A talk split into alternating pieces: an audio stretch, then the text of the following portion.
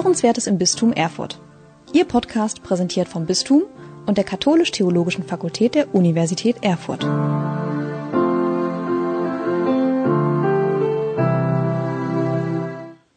Ökumene, das Miteinander der Christen weltweit, wird immer wieder einmal mit Konflikt oder zumindest Reizthemen verbunden. Ich erinnere nur an die Diskussionen um das gemeinsame Abendmahl oder die Ämterfrage. Jenseits solcher Diskussionen gibt es aber seit rund 130 Jahren auch eine weltweite Initiative, die ganz selbstverständlich ökumenisch durchgeführt wird, nämlich den Weltgebetstag der Frauen. Mein Name ist Niklas Wagner. Ich leite das Katholische Forum im Land Thüringen und ich spreche heute mit meiner Kollegin Sarah Lamprecht, Referentin im Bereich Bildung und Spiritualität im Seelsorgeamt des Bistums Erfurt, über die Planungen für 2021. Herzlich willkommen, Sarah. Hallo. Der Weltgebetstag der Frauen, vielleicht so als Einstieg, worum geht's da nochmal ganz generell? Ich glaube, ein Gebet, das um die Welt geht und damit Verbundenheit schafft, beschreibt ziemlich gut, was den Weltgebetstag ausmacht. Es ist die weltweit größte ökumenische Bewegung und hat ihren Anfang so Ende des 19., am Beginn des 20. Jahrhunderts genommen. In den USA und Kanada haben sich nämlich Frauen zum gemeinsamen Gebet getroffen und schon damals in verschiedenen Konfessionen abwechselnd einen Gottesdienst vorbereitet. Mit dem internationalen Motto informiert beten, betend handeln steht der Weltgebetstag eigentlich dafür ein, dass Frauen und Mädchen überall auf der Welt in Frieden, Gerechtigkeit und vor allem auch in Würde leben können.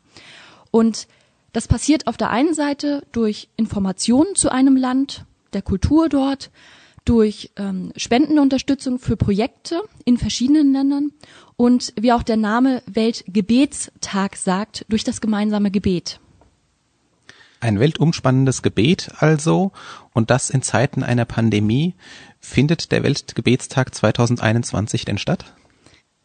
Es ist natürlich schwierig 2021 sowie auch im ganzen vergangenen Jahr Veranstaltungen zu planen und äh, durchzuführen. Der Weltgebetstag ist am ersten Freitag im März, in diesem Jahr am 5. März. Und ich denke, beten, das ist etwas, was wir immer können, zu jeder Zeit und an jedem Ort. Die Frage ist aber, in welcher Form wird dies gefeiert? Äh, sicherlich wird es meiner Einschätzung nach im März immer noch große Einschränkungen in unserem Leben geben und Abstand und Kontaktbeschränkungen auch noch dazugehören. Wie die genaue Situation in einem Monat ist, können wir natürlich heute noch nicht sagen, aber es gibt viele Überlegungen dazu, den Weltgebetstag angemessen zu feiern und zu gestalten. Es wird zum Beispiel vom Deutschen Komitee Gottesdienste geben, die auf Internetplattformen oder auch bei Bibel TV übertragen werden. Also wenn in einer Gemeinde aus welchen Gründen auch immer kein Gottesdienst vor Ort stattfinden kann, dann kann man gerne zu diesen Angeboten einschalten. Der Weltgebetstag ist aber mehr als, ja, in Anführungsstrichen nur ein Gottesdienst, der einmal im Jahr stattfindet. Es ist vielmehr eine Möglichkeit, den Blick in die Weite, in die Welt und damit auch auf andere Länder und Kulturen zu schauen. Und um mal eine Idee zu nennen, die in der Vorbereitung entstanden ist, ja, die befasst sich damit, wie in einer Gemeinde in der Kirche oder im Gemeindehaus vielleicht ohne Gottesdienst auch der Weltgebetstag begangen werden kann. Und da gibt es die Idee, eine Ausstellung zum Beispiel zu gestalten, bei der sich dann über vielleicht mehrere Tage hinweg die Personen alleine in der Kirche oder im Gemeindehaus dann über das Land, über die Kultur informieren können. Der Weltgebetstag findet also nicht nur statt, sondern er geht auch noch in die Ferne, denn das Beispielland in diesem Jahr soll ja Vanuatu sein, ein souveräner Inselstaat im Südpazifik, weiß Wikipedia dazu. Was qualifiziert denn Vanuatu als Beispielland für den Weltgebetstag? Ja, das Hauptanliegen des Weltgebetstags ist natürlich die Gemeinschaft aller christlichen Frauen in der Welt. Und um das beim Gebetstag auszudrücken, steht in jedem Jahr ein anderes Land im Fokus. In diesem Land werden dann die Gebete und Texte für den Gottesdienst verfasst und spiegeln damit die jeweilige Kultur und die unterschiedlichen Konfessionen wider.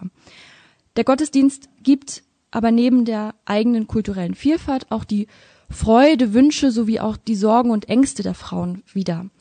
Und in Vanuatu ist ein großes Thema die Klimagerechtigkeit beziehungsweise eigentlich die Klimaungerechtigkeit.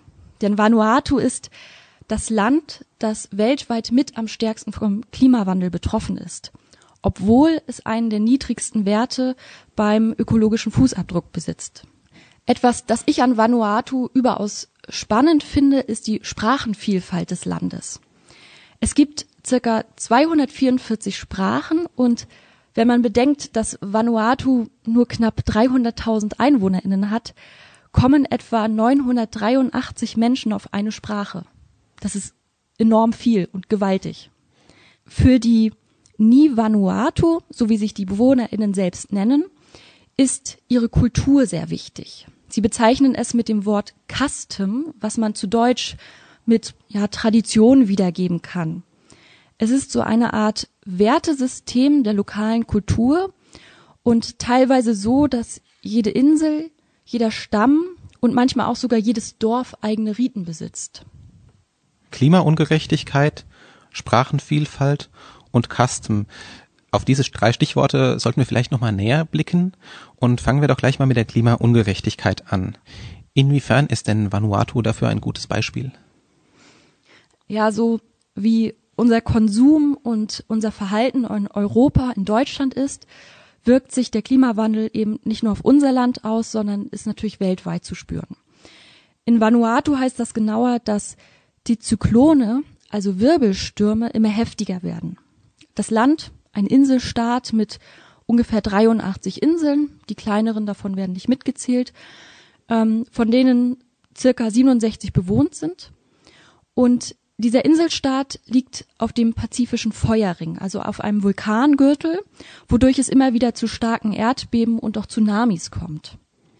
2015, gar nicht so lange her, wütete der Zyklon Pam über Vanuatu, der mit Windgeschwindigkeiten von mehr als 300 Kilometern pro Stunde einer der stärksten je gemessenen Zyklone war. Und man kann sich vorstellen, dass der ungefähr 90 Prozent aller Gebäude in der Hauptstadt Port Vila zerstört hat. Die Malerin Juliette Peter, eine bekannte Künstlerin in Vanuatu, die auch für den Weltgebetstag 2021 das Titelbild für den Gottesdienst gemalt hat, erzählte, dass sie mit ihren Nachbarn in einem Schiffscontainer Schutz vor dem Wirbelsturm Perm suchte. Als sie nämlich merkten, dass der Zyklon immer stürmischer wurde, konnten sie natürlich nicht mehr in ihren eigenen, recht einfachen Häusern bleiben, gingen in diesen Container, machten die schwere Tür zu und harten dann die ganze Nacht in der Dunkelheit aus. Und sie sagte, uns blieb eigentlich nichts anderes übrig, als abzuwarten und zu beten. Zyklone sind aber nicht das einzige Problem, das Vanuatu mit dem Klimawandel hat. Bedingt durch die klimatischen Veränderungen werden die Meere immer wärmer. Das heißt, Korallen sterben ab und auch die Fischbestände vor den Inseln werden immer kleiner, was zu einem Nahrungsproblem werden kann. Aber auch extremer Regen macht den Ni Vanuatu zu schaffen. Die Regenzeit von ungefähr Oktober bis März wird eigentlich immer kürzer. Der Grundwasserspiegel ist sehr niedrig, aber es kommt etwa vier bis fünfmal in dieser Zeit zu sehr, sehr starken Regenfällen, die manchmal sogar asphaltierte Brücken zerstören können. Was noch viel schlimmer an diesen Regenfällen ist, dass die Wasserleitungen verdreckt sind. Wasserleitungen kann man sich nicht so wie bei uns Rohre unterirdisch vorstellen, sondern eher wie ein ja ausgehobener Graben, der von der Quelle ins Dorf geht. Und dieser ist mit Schlamm und Grünzeug dann aus den umliegenden Hängen verdreckt.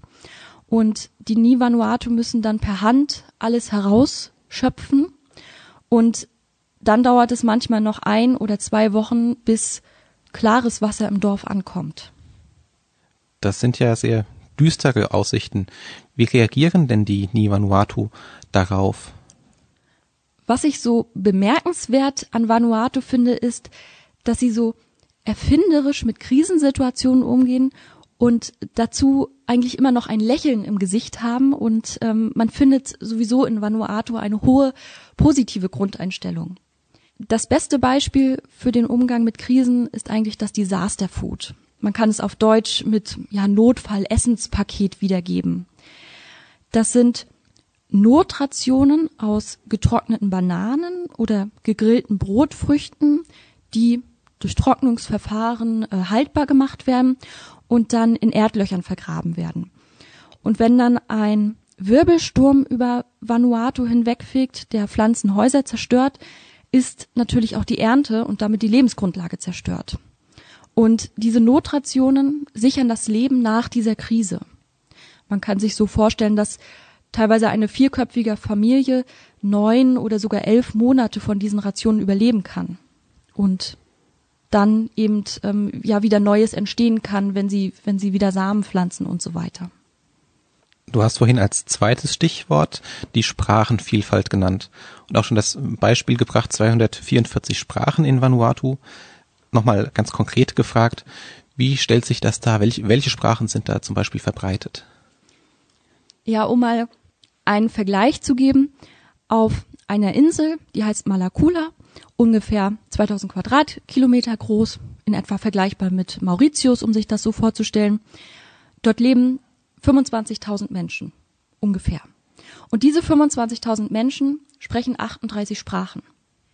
Und dabei handelt es sich nicht um Dialekte, wie das ganz oft in Deutschland ja vertreten ist und wir uns doch irgendwie alle untereinander verstehen, sondern das sind tatsächlich alles eigenständige Sprachen, die sich entwickelt haben dort. Vanuatu ist das sprachenreichste Land der Erde. Und ähm, früher war Vanuatu mal Französisch und Britisch, deswegen sind dort auch Englisch und Französisch offizielle Sprachen. Und daneben gibt es noch Bislama. Die Sprache ist sehr bildlich aufgestanden und in den 1970er, 80er Jahren entstanden, als Jungen und Mädchen ja teils gezwungen und teils aber auch freiwillig nach Australien gingen, um auf den Zuckerraumplantagen zu arbeiten man kann sich die Sprache so vorstellen, dass man, wenn man Englisch kann, sich viel herleiten kann. Also zum Beispiel das, ja, das Wort Guten Morgen auf Englisch Good Morning heißt auf Bislama Good Morning. Also hat einen guten Wiedererkennungswert.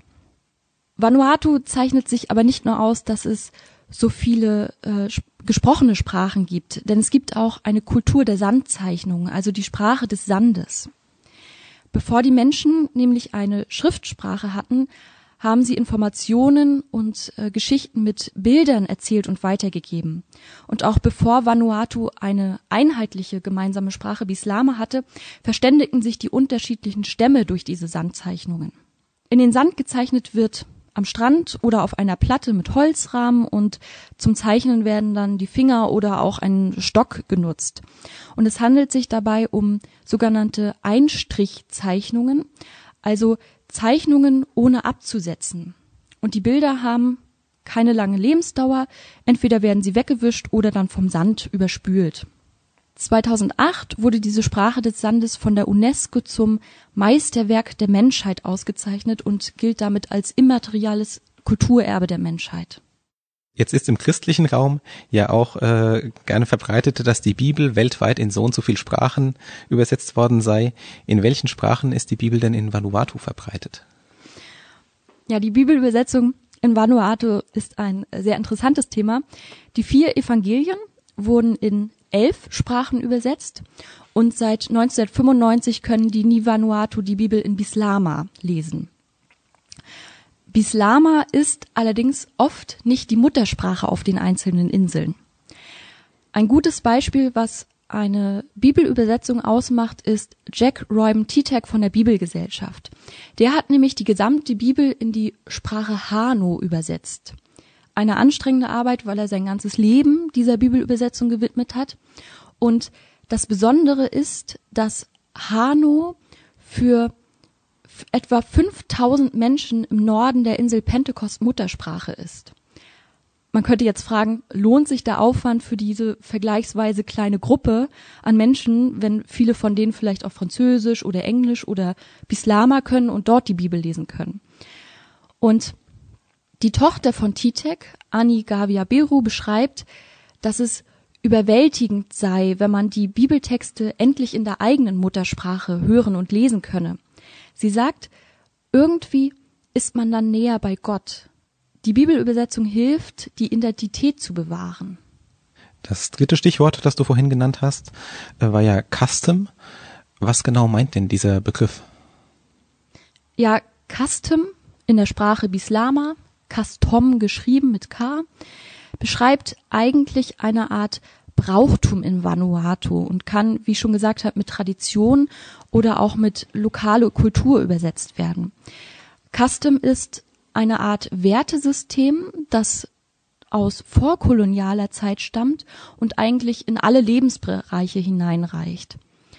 Auf der einen Seite gibt es die traditionelle Dorfstruktur mit einem Chief, einem Oberhaupt, der über sein Dorf oder Stamm wacht und dafür Recht und Ordnung sorgt. Aber auch der moderne Staat hat einiges von diesem Konzept übernommen. Neben dem Parlament gibt es nämlich auch die Institution des Nationalen Rats der Chiefs, den Mal Watu Maori, und dem gehören rund 30 Chiefs an. Ihre Meinung wird bei allen Themen gefragt, die die ganze Nation betreffen. Und zu ihren Ehren gibt es am 5. März, passend zum Weltgebetstag in diesem Jahr, den Nationalen Tag der Chiefs, bei dem den vielen hundert Dorfobersten mit Paraden und einem Bankett gedankt wird. Und sie werden dafür gefeiert, dass sie in ihren Dörfern für Recht und Harmonie sorgen. Ich bin vorhin beim Stichwort Wertesystem ein bisschen äh, hängen geblieben, denn so ein Wertesystem will ja auch die Kirche vermitteln. Wie passt das denn mit dem Custom zusammen? Ja, neben Custom ist tatsächlich die zweite tragende Säule der Gesellschaft die Kirche.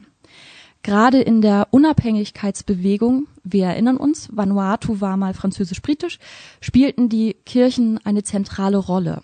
Vor allem die presbyterianische Kirche. Die hat nämlich in den 70er Jahren die Unabhängigkeit gefordert und ähm, die Ni Vanuatu bei diesen Forderungen ganz stark unterstützt die Grenzen zwischen Politik und Kirche sind äh, relativ eng. Das sieht man zum Beispiel daran, dass der erste Premierminister des Landes, Walter Lini, anglikanischer Pfarrer war.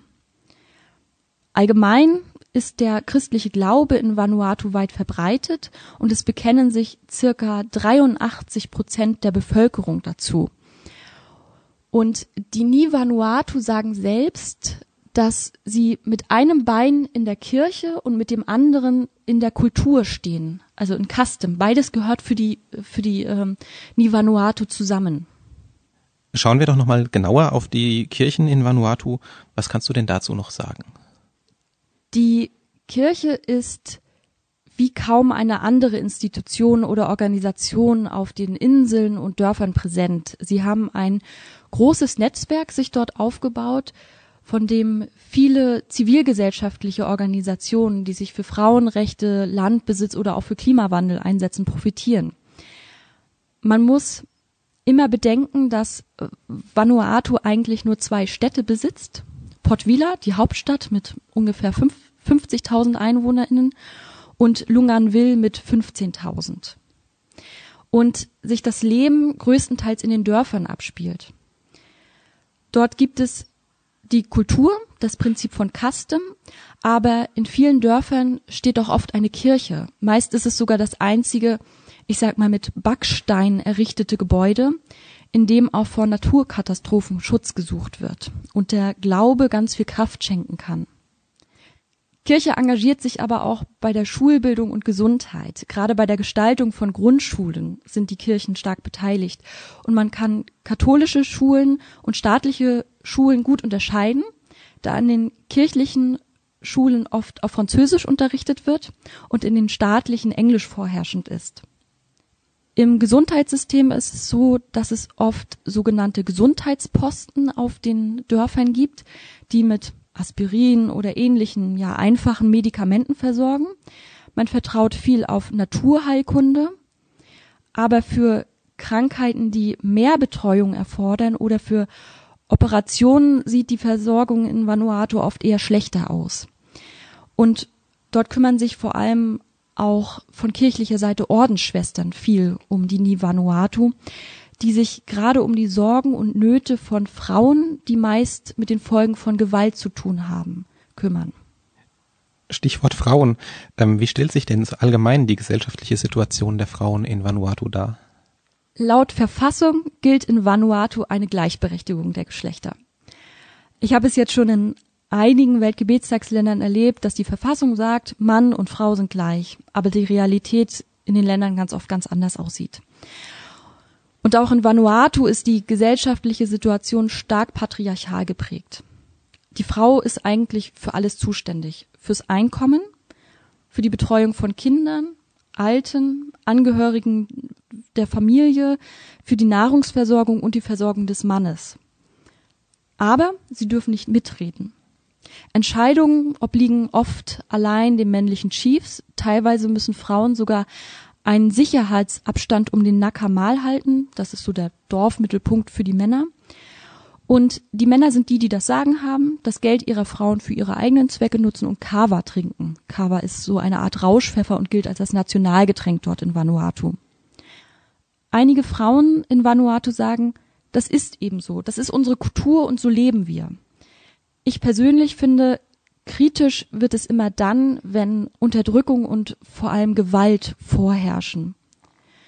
Und tatsächlich geben in einer Befragung von rund 2300 Frauen an, dass 60 Prozent von ihnen schon mal physische oder sexuelle Gewalt von ihrem Partner erfahren haben. Welche Hilfen gibt es denn für diese Frauen, die Gewalt erfahren haben? Ja, es sind vor allem die Kirchen, die die Interessen von Frauen voranbringen. Vorreiter ist hier der Vanuatu Christian Concil.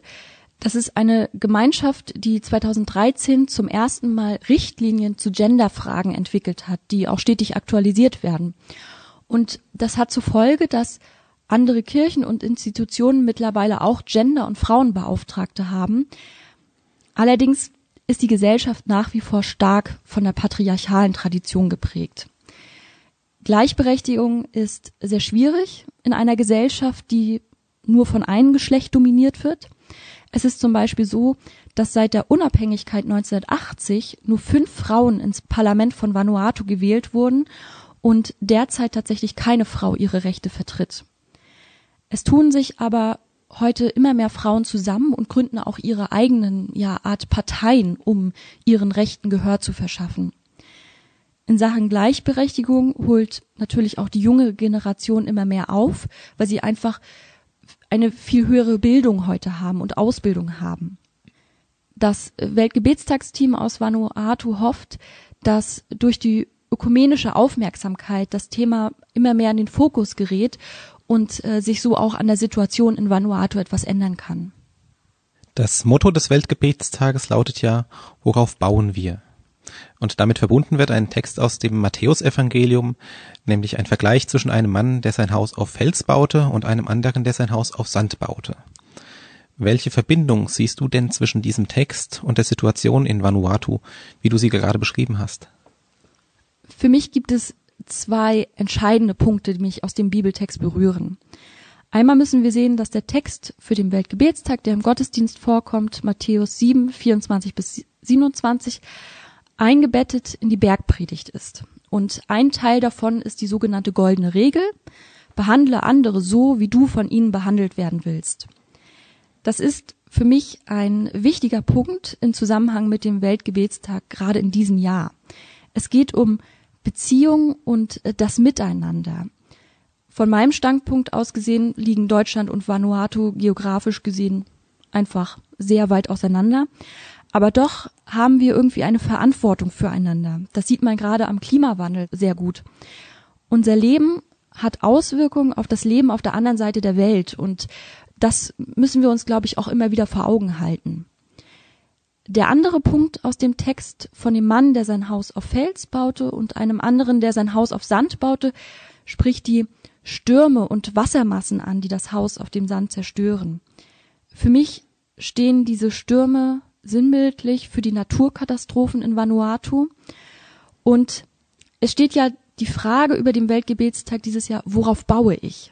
Für Vanuatu ist das ihr Wertesystem, Custom, es ist die Religion, es ist das soziale Netz und es ist auch die Unabhängigkeit, die sie sich erkämpft haben.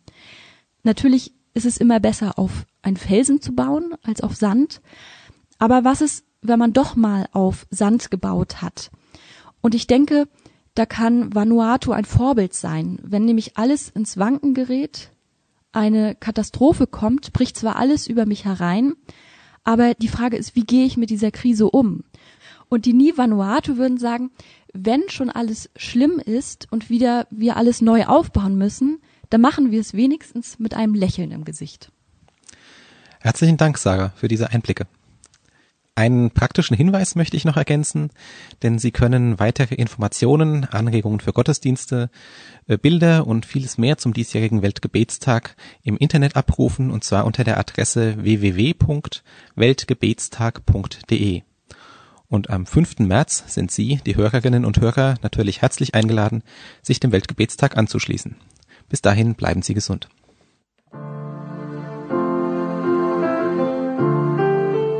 Sie hörten Hörenswertes im Bistum Erfurt.